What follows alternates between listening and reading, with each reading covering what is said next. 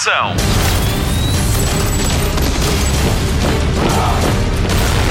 Hollywood Express. Começa agora mais uma edição do podcast de filmes e de séries da Rádio Comercial. Entramos em dezembro e por isso o Nuno Marco começa a celebrar o Natal em filmes na sua NMDB Nuno Marco Database. O título desta semana é muito especial, é um dos filmes que o Nuno mais gosta. Vai ser muito interessante e muito bom ouvi-lo falar dele. Muito especial também é o perfil de Kelly Cuoco, traçado pela Marta Campos, e eu, Patrícia Pereira, conto-lhe as últimas notícias do cinema. O Mário Rui pega nisto tudo e dá-lhe um arranjo digno. Ele monta o pinheiro, põe as bolas e acende as luzes na árvore de Natal do Hollywood Express. Boas festas. Hollywood Express. Notícias de cinema. Morreu Yugi Keys Byrne, ator australiano que participou no primeiro filme de Mad Max, As Motos da Morte, e também em 2015 em Mad Max Estrada da Fúria. Foi o vilão nos dois títulos. Keys Byrne é também um nome incontornável no cinema australiano. Morre aos 73 anos. Charlize Theron, a furiosa do mais recente Mad Max, liderou os tributos e disse que só uma boa pessoa como ele conseguiria ter interpretado o maquiavélico e Morton Joe. Hollywood Express. A edição de 2021 dos Oscars vai ter público no Dolby Theatre. O anúncio foi feito esta semana pela Academia Americana de Artes e Cinema. A cerimónia está marcada para 25 de abril e a capacidade da sala já está a ser analisada para que os prémios sejam entregues em segurança. Já os Globos de Ouro tinham passado de janeiro para fevereiro e a cerimónia vai ser transmitida em direto, mas não se sabe ainda se vai ter público ou não. Hollywood Express. A Direção-Geral de Saúde proibiu a venda de pipocas e refrigerantes nos cinemas. O setor está contra a medida, já que a venda destes produtos era muitas vezes vezes superior à bilheteira. A Associação Portuguesa de Defesa de Obras Audiovisuais avança que esta medida compromete ainda mais a viabilidade das salas de cinema, especialmente neste período de restrições em que não há sessões noturnas ao fim de semana e o recolher obrigatório acabou com a sessão da meia-noite. Fica a nota do Hollywood Express: ir ao cinema é seguro, todas as salas cumprem as normas e a capacidade foi reduzida para que não tenha ninguém à sua frente, atrás ou ao seu lado durante a exibição. Em fim de semana de confinamento, sessões de manhã, consulte o cinema da sua cidade para saber mais pormenores. Hollywood Express. Com data de estreia marcada para 8 de julho em Portugal, Top Gun Maverick vai ser um sério caso de What You See is What You Get. Miles Teller revelou que o filme não faz uso do croma, o ecrã verde, que dá uma preciosa ajuda a criar ilusões. O ator vai ser um dos recrutas da escola de aviação mais famosa do mundo, a Top Gun. É também o filho de Goose, o amigo de Maverick, que morreu em ação no primeiro filme. Para o papel de Rooster, Miles Teller Teller esteve três meses em treino de voo para poder suportar a força G durante a rodagem. Depois de um visionamento privado, a mulher de Teller diz que Top Gun Maverick é bem capaz de ser um dos seus filmes preferidos de sempre. O filme marca o regresso de Tom Cruise ao papel de Maverick 36 anos depois da estreia de Top Gun Asas Indomáveis. 30 plus years of service. Combat medals, citations. Only man to shoot down three enemy planes in the last 40 years. Yet you can't get a promotion, you won't retire. Despite your best efforts, you refuse to die.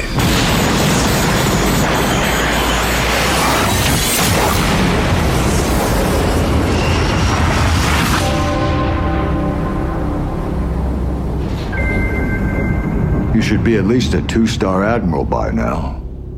Yet here you are. Captain. What is that? One of life's mysteries, sir. Hollywood Express. O próximo filme de Hugh Grant vai ser um falso documentário cómico sobre o ano de 2020. A revelação foi feita a um programa da Sirius XM, uma rádio por satélite nos Estados Unidos. O ator revelou que a nova produção é para a Netflix e que vai ser realizada por Charlie Brooker, o criador de Black Mirror. O filme anda à volta de uma entrevista a um historiador sobre o ano 2020, interpretado por Hugh Grant. Ele diz que vamos achar graça à peruca e detestar a sua personagem. Hollywood Express. Mads Mikkelsen quebrou o silêncio sobre o seu novo papel. O ator foi escolhido para substituir Johnny Depp como o feiticeiro Grindelwald na saga Monstros Fantásticos e Onde Encontrá-los. Depp saiu da produção depois de perder um caso em tribunal contra o tabloide da Sun. O ator acusava o jornal de calúnia por ter dito que ele agrediu a ex-mulher Amber Heard. O ator dinamarquês reagiu publicamente ao casting pela primeira vez e revelou que ainda estão à procura da melhor forma de fazer uma transição entre o que está feito e o que ele pretende fazer, mas sem perder a essência do que já está filmado. Mikkelsen disse ainda que, em termos de carreira, este papel é um desafio interessante, mas tem pena que o tenha conseguido desta forma tão dramática e termina de forma diplomática, diz ele. Espero que Johnny e Amber arranjem forma de resolver a questão para que possam voltar e em forma. Hollywood Express. Morreu o homem que deu corpo a Darth Vader. David Prowse, ator inglês, morreu aos 85 anos, vítima de Covid-19. Ele vestiu a capa do lado negro da força nos três episódios originais da saga Star Wars. Antes ele tinha entrado em Laranja Mecânica de Stanley Kubrick e na série televisão Espaço 1999. Deu vida a outros monstros, mas as pessoas que o rodeiam dizem que ele era um homem bom e gentil. Há dias apareceu na sua cidade natal de Bristol uma estátua de Darth Vader em sua homenagem. Esta estátua temporária foi erguida no lugar de outra que foi derrubada durante os protestos antirracistas do verão. David Prowse teve um papel difícil, teve de dar pose à voz de James Earl Jones. Vamos recordá-lo ao som da música que toca nos filmes de Star Wars sempre que ele entra em cena, a Marcha Imperial.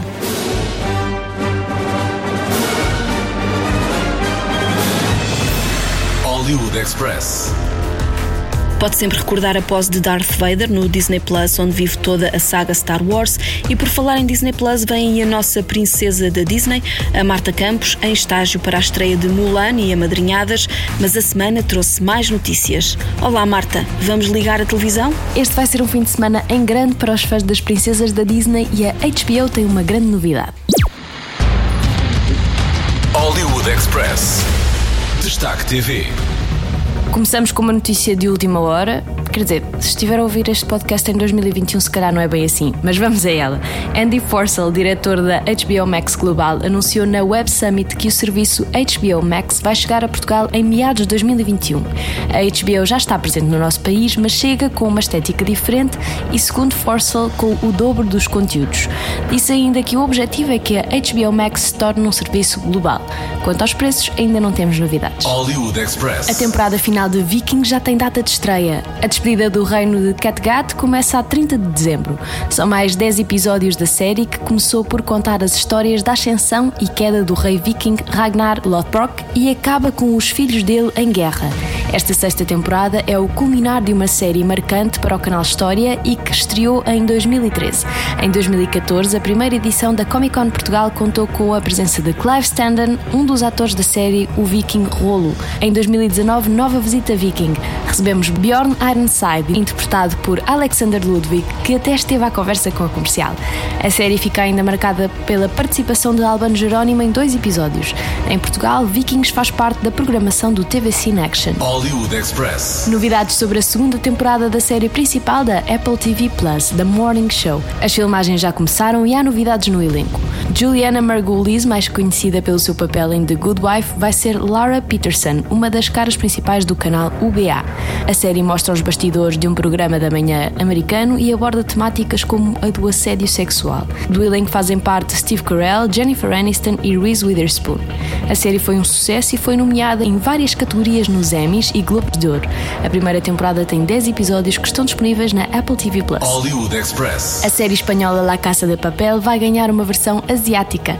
A notícia foi avançada pelo Hollywood Reporter e a produção vai chegar diretamente da Coreia do Sul para as nossas casas na Netflix. Vão ser 12 episódios que prometem dar um toque sul-coreano à série espanhola que foi um sucesso em vários países. O criador do original, Alex Pina, acha fascinante que o mundo de La Casa de Papel seja tão atrativo para os criadores coreanos ao ponto de fazerem a sua própria versão. A série original vai ter um fim na quinta temporada, em que algumas cenas foram gravadas em Lisboa. Hollywood Express. Apesar da quarta temporada de The Crown estar a ser um sucesso em todo o mundo, o governo britânico não está muito contente com os episódios relatados. Membros da família real britânica puseram em causa a veracidade da história e o ministro da Cultura, Oliver Dowden, fez um pedido à Netflix. O governante acha que a série é uma maravilhosa obra de ficção, mas não passa disso. Dowden diz que vai fazer um pedido formal à gigante streaming para que seja incluído um aviso no início de cada episódio que diga que a série é inspirada em factos verídicos. De recordar que a quarta temporada de The Crown foca-se no casamento entre o Príncipe Carlos e a Princesa Diana. Hollywood Express. A Netflix divulgou o primeiro trailer da série francesa Lupin. Esta é a história de um crime arquitetado para roubar uma peça muito valiosa no Museu do Louvre, em Paris. É baseada nas histórias de Arsène Lupin, também conhecido como o Ladrão da Casaca. O protagonista é Omar Sy, mais conhecido pelo seu papel no filme francês Amigos Improváveis. Sy vai ser Hassan Diop, um empregado da limpeza do museu que vai fazer tudo para roubar a peça valiosa. Louis Leterrier, realizador de Os Mestres da Ilusão, está à frente de um dos episódios da série. A estreia está marcada para dia 8 de janeiro na Netflix. Je suis agent d'entretien. Les œuvres d'art que je nettoie. Vendredi prochain, ils vont vendre un colis aux enchères. On va le voler. Vous entrez balayeur et vous sortez millionnaire. Des questions? Ouais. Et pendant que nous, on risque notre peau, toi, tu fais quoi? Moi? Moi, j'achète le colis.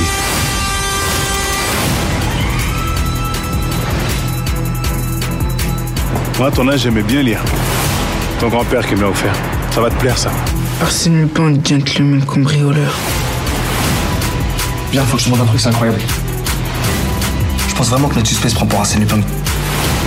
Et puis la méthode, le panache, le style, le talent. Ça va être quoi après D'Artagnan, les trois petits cochons? Hollywood Express. Saltamos para a HBO para lhe falarmos da nova série original. Kaylee Cuoco é a protagonista desta tramédia. Hollywood Express. Spotlight. Kaylee Christine Cuoco nasceu em Camarillo, na Califórnia, tem 35 anos e começou a sua carreira de atriz e modelo de publicidade com apenas 6 anos. Apesar do seu papel mais conhecido ser como Penny na série Teoria do Big Bang, que esteve no ar durante 12 anos, a carreira de Cuoco vai muito para além desta personagem. Entre séries, filmes e vozes de desenhos animados, a atriz americana tem mais de 60 títulos na sua lista.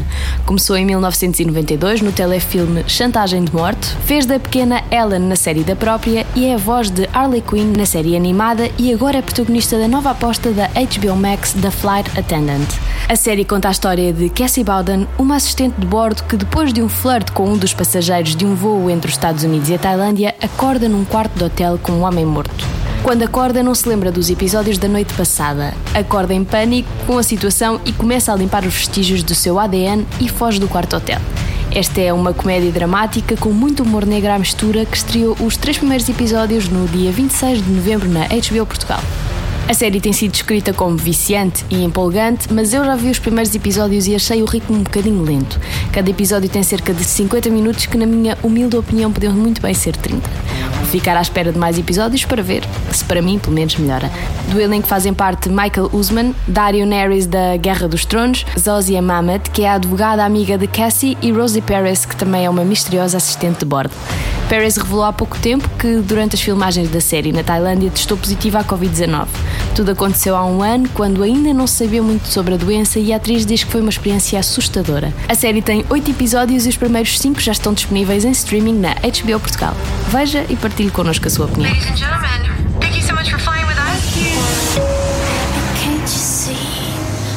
Alex on the plane. Hi. Hey. We had dinner in Bangkok. We went back to his hotel. There's no escape. I can't run. Dangerous. I'm loving it. When I woke up in the morning, he was so alive. You think they know you're lying? The whole night it just flickers. I can't remember anything about it. Yes, I'm your best friend, so I have to ask. Why'd you clean it up? I I don't know. Hollywood Express. Voltamos a ter NMDB que esta semana traz um clássico do Natal, mas que não foi um sucesso imediato. Há dias até estreou um documentário na Netflix sobre o estranho mundo do Jack, mas ninguém fala melhor sobre este filme do que o Nuno Markle. NMDB. Nuno Markle Database.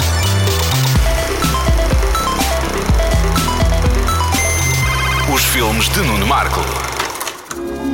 Começa a temporada de filmes de Natal do NNDB, aqui no Hollywood Express, e aqui vai o primeiro dos meus favoritos de Natal. Curiosamente, é um filme que eu já vi na idade adulta. Eu adoraria ter percebido qual a reação do pequeno Markle a este filme de animação tão original e tão inesperado que apanhou todo o mundo de surpresa na temporada festiva de 1993. Senhoras e senhores, hoje, Nightmare Before Christmas, que em Portugal se chamou O Estranho Mundo de Jack. Welcome to an extraordinary world filled with magic and wonder. Open your mind and let yourself go to a place where every day is Halloween and every night Jack Skellington I am the Pumpkin King! dreams of something different. What is this? It's someplace new. Jack, look out! What's this? What's this? There's color everywhere. What's this? There's white things in the air. What's this? I can't believe my eyes. I must be dreaming. Wake up, Jack. This isn't fair. What is this? Baseado num poema ilustrado que o realizador Tim Burton escreveu e desenhou na sua juventude, Nightmare Before Christmas foi um projeto apresentado por ele e pelo realizador Henry Selick à Disney, que em 93 achou por bem produzi-lo sob a marca adulta da Disney na altura, a Touchstone Pictures. E porquê? Talvez por medo. Esta era uma animação para crianças diferente de todas as animações para crianças. Para já porque era em stop motion, técnica conhecida também como animação de volumes, Nightmare Before Christmas ainda por cima estreou numa fase invulgar da história da animação, naquele pequeno intervalo entre a morte dos filmes de animação 2D tradicionais e o boom da animação 3D de computador. Poucos anos depois, aliás, estrearia Toy Story. Mas Tim Burton propunha algo diferente.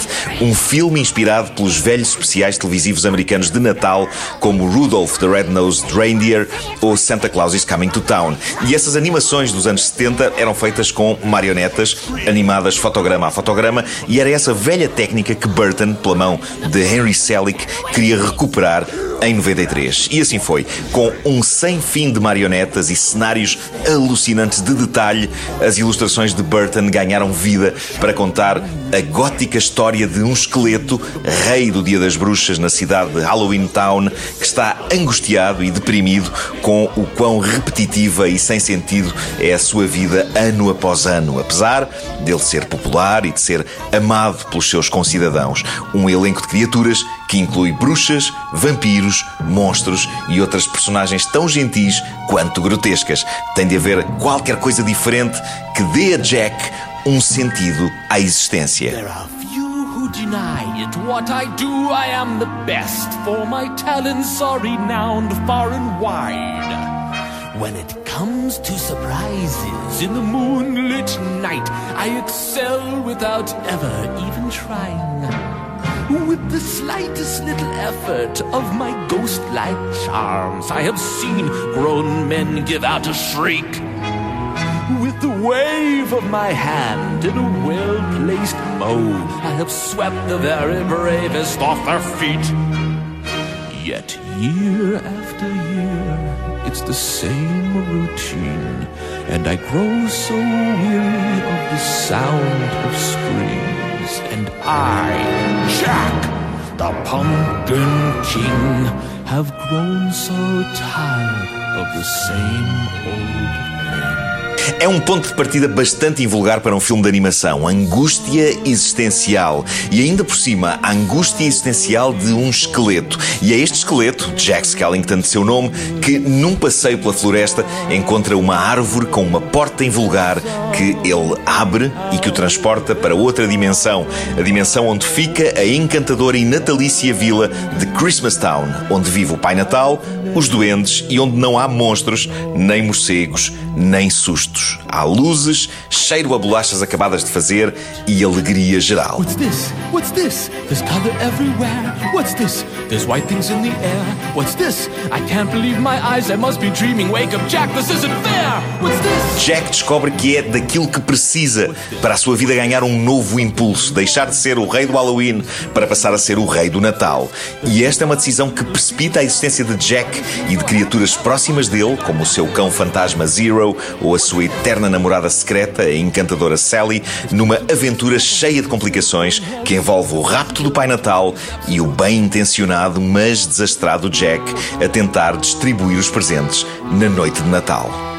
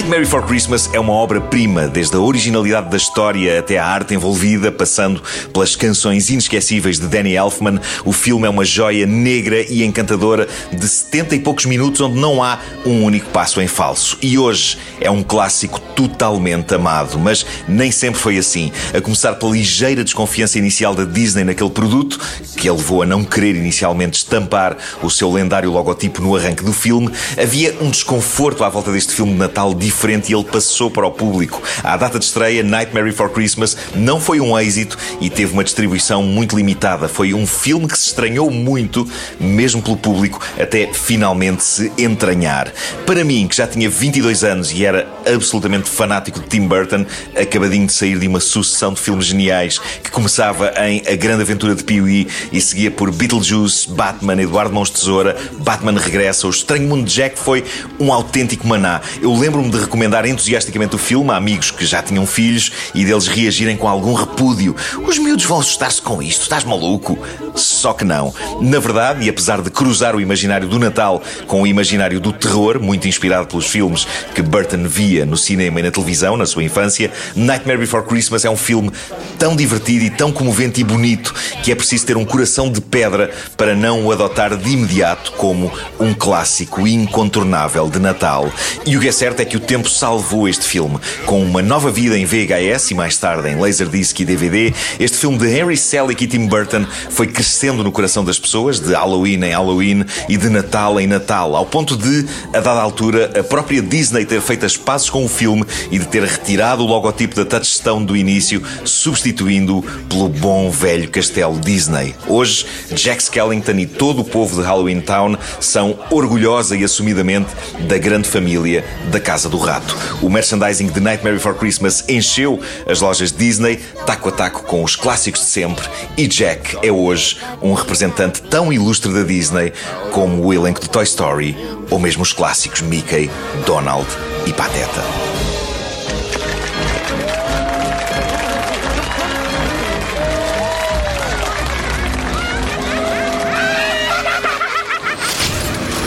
Hollywood Express.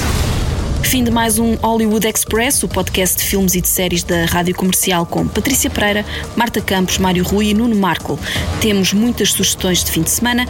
Comece pela grande estreia do TV Cine Top. Sexta-feira pode ver pela primeira vez em televisão The Gentleman, Senhores do Crime, de Guy Ritchie, com Matthew McConaughey, Charlie Hunnam, Colin Farrell e Hugh Grant.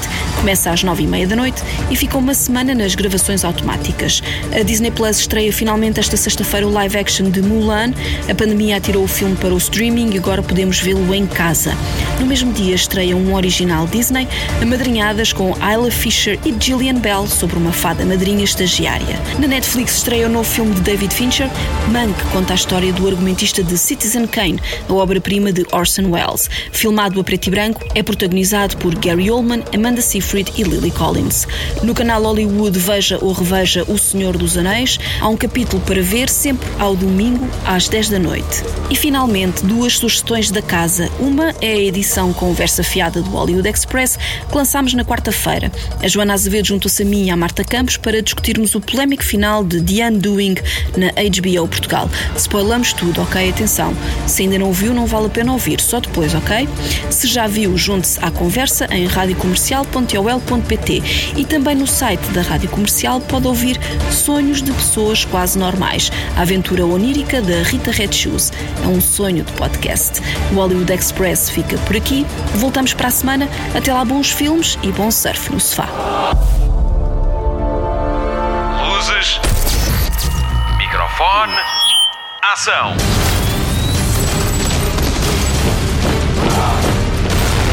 Hollywood Express.